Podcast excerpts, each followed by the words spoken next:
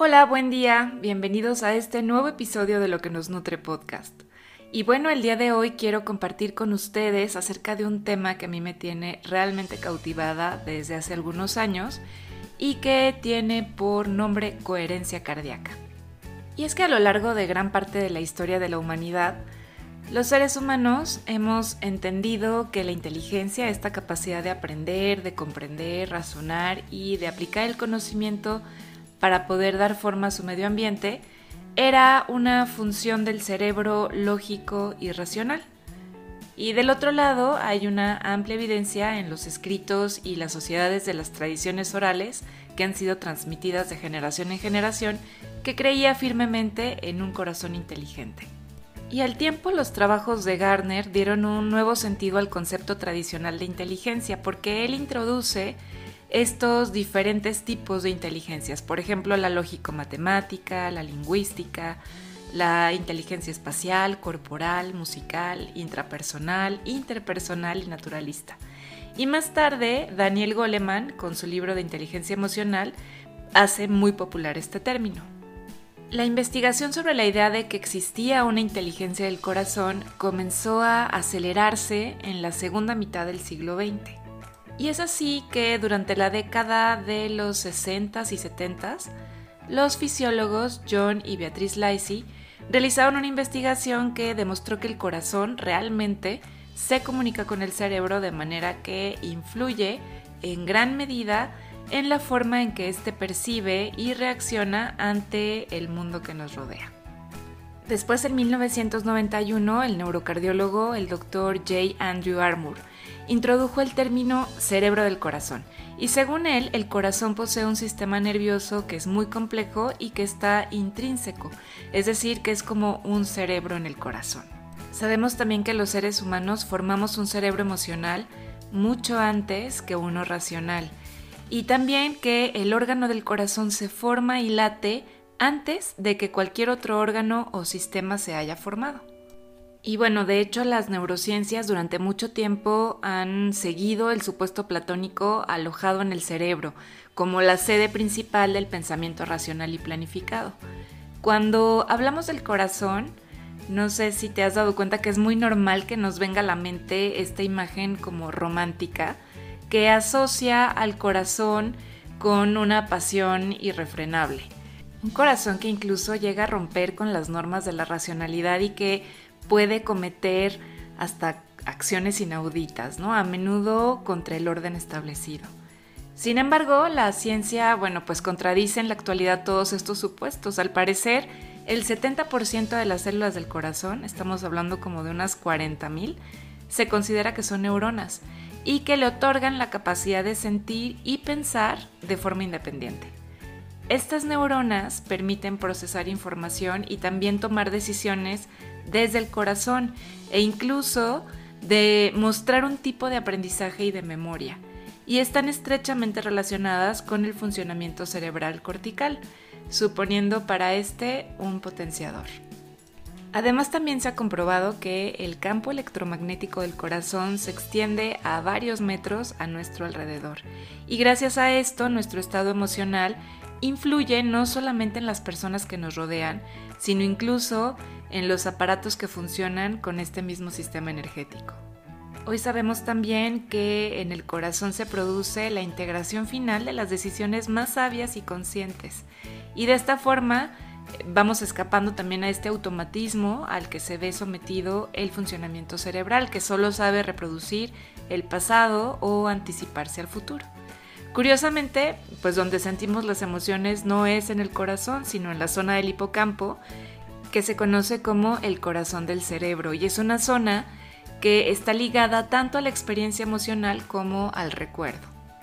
Así que como verás, pues el corazón es realmente un sistema muy inteligente, porque además de ser una auténtica glándula hormonal, secretora de oxitocina, que es la hormona del amor, también es un campo emisor de energía, de información electromagnética y un emisor de señales determinantes de la experiencia emocional, la percepción y el funcionamiento cognitivo, además de la intuición. De hecho, las últimas investigaciones han estado estudiando al corazón como un centro energético e inteligente del cuerpo. y consideran que más asombroso de lo que este órgano puede hacer por sí solo es lo que logra cuando actúa en sincronía y armonía con el cerebro y otros sistemas como el intestino, por ejemplo. Esta profunda y apasionante relación es lo que conocemos ahora como coherencia cardíaca. Podríamos decir que esta coherencia cardíaca es ese flujo de conciencia, es como esta comprensión, la intuición de lo que experimentamos cuando la mente y las emociones se ponen en alineación coherente con el corazón y esto pone de manifiesto la existencia de un sistema de comunicación que en realidad es bidireccional entre el corazón y el cerebro. ¿Cómo ves? ¿A poco no es súper apasionante este tema?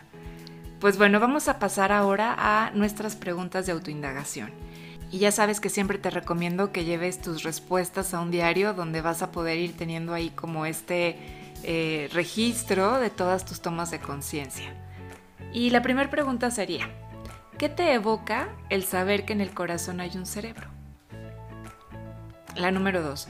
Relata alguna vez en la que hayas sentido que has tomado una decisión más allá de la lógica, como si hubiera surgido quizá más bien desde la intuición. Y la número 3. ¿En qué medida sientes que tienes alineados el cerebro y el corazón? ¿Sientes que uno predomina más que el otro? Y bueno, como este tema da para muchísima reflexión y además para también entrar con mucha curiosidad a descubrir estas cosas tan novedosas, te quiero dejar por aquí las claves de este episodio.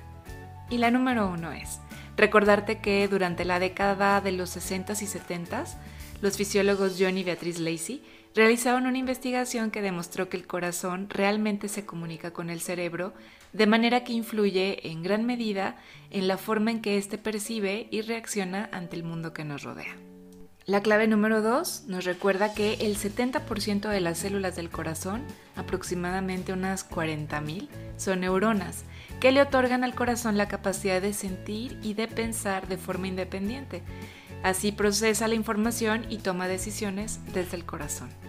Y por último, la clave número 3 nos dice que en el corazón se produce la integración final de las decisiones más sabias y conscientes, escapando al típico automatismo al que se ve sometido el funcionamiento de nuestro cerebro. Y ahora vamos a pasar a la propuesta de acción consciente para esta semana. La invitación es a que pongamos en práctica la coherencia. Uno de los grandes retos de nosotros como seres humanos puede ser integrar la coherencia en nuestra vida.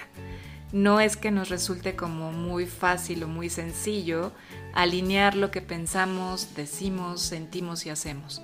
En realidad suele ser fuente de muchísima frustración, de enojo, tanto con nosotros mismos como con los demás. Y em, nos notamos continuamente en esta como frustración de no estar cumpliendo nuestros propósitos. Y también cuando no encontramos eh, esta claridad o esta nitidez en las expectativas que ponemos en otras personas. Es así que la falta de coherencia pues nos va desconectando de la compasión y por supuesto de la autocompasión. Así que en el día de hoy te invito a que escuches tu diálogo interno cuando vayas a realizar una acción. Que te fijes, por ejemplo, qué piensas realmente, Escucha también tu diálogo exterior, tu lenguaje verbal. Observa tu lenguaje no verbal. Mm, ¿Quieres estar en este sitio? ¿Qué quieres hacer realmente? ¿Qué quisieras cambiar? Incluso si lo que estás haciendo es con otras personas, puedes preguntarte también, ¿estas son las cosas que yo quiero hacer? ¿Quisiera cambiar algún hábito? ¿Esto realmente lo estoy pensando?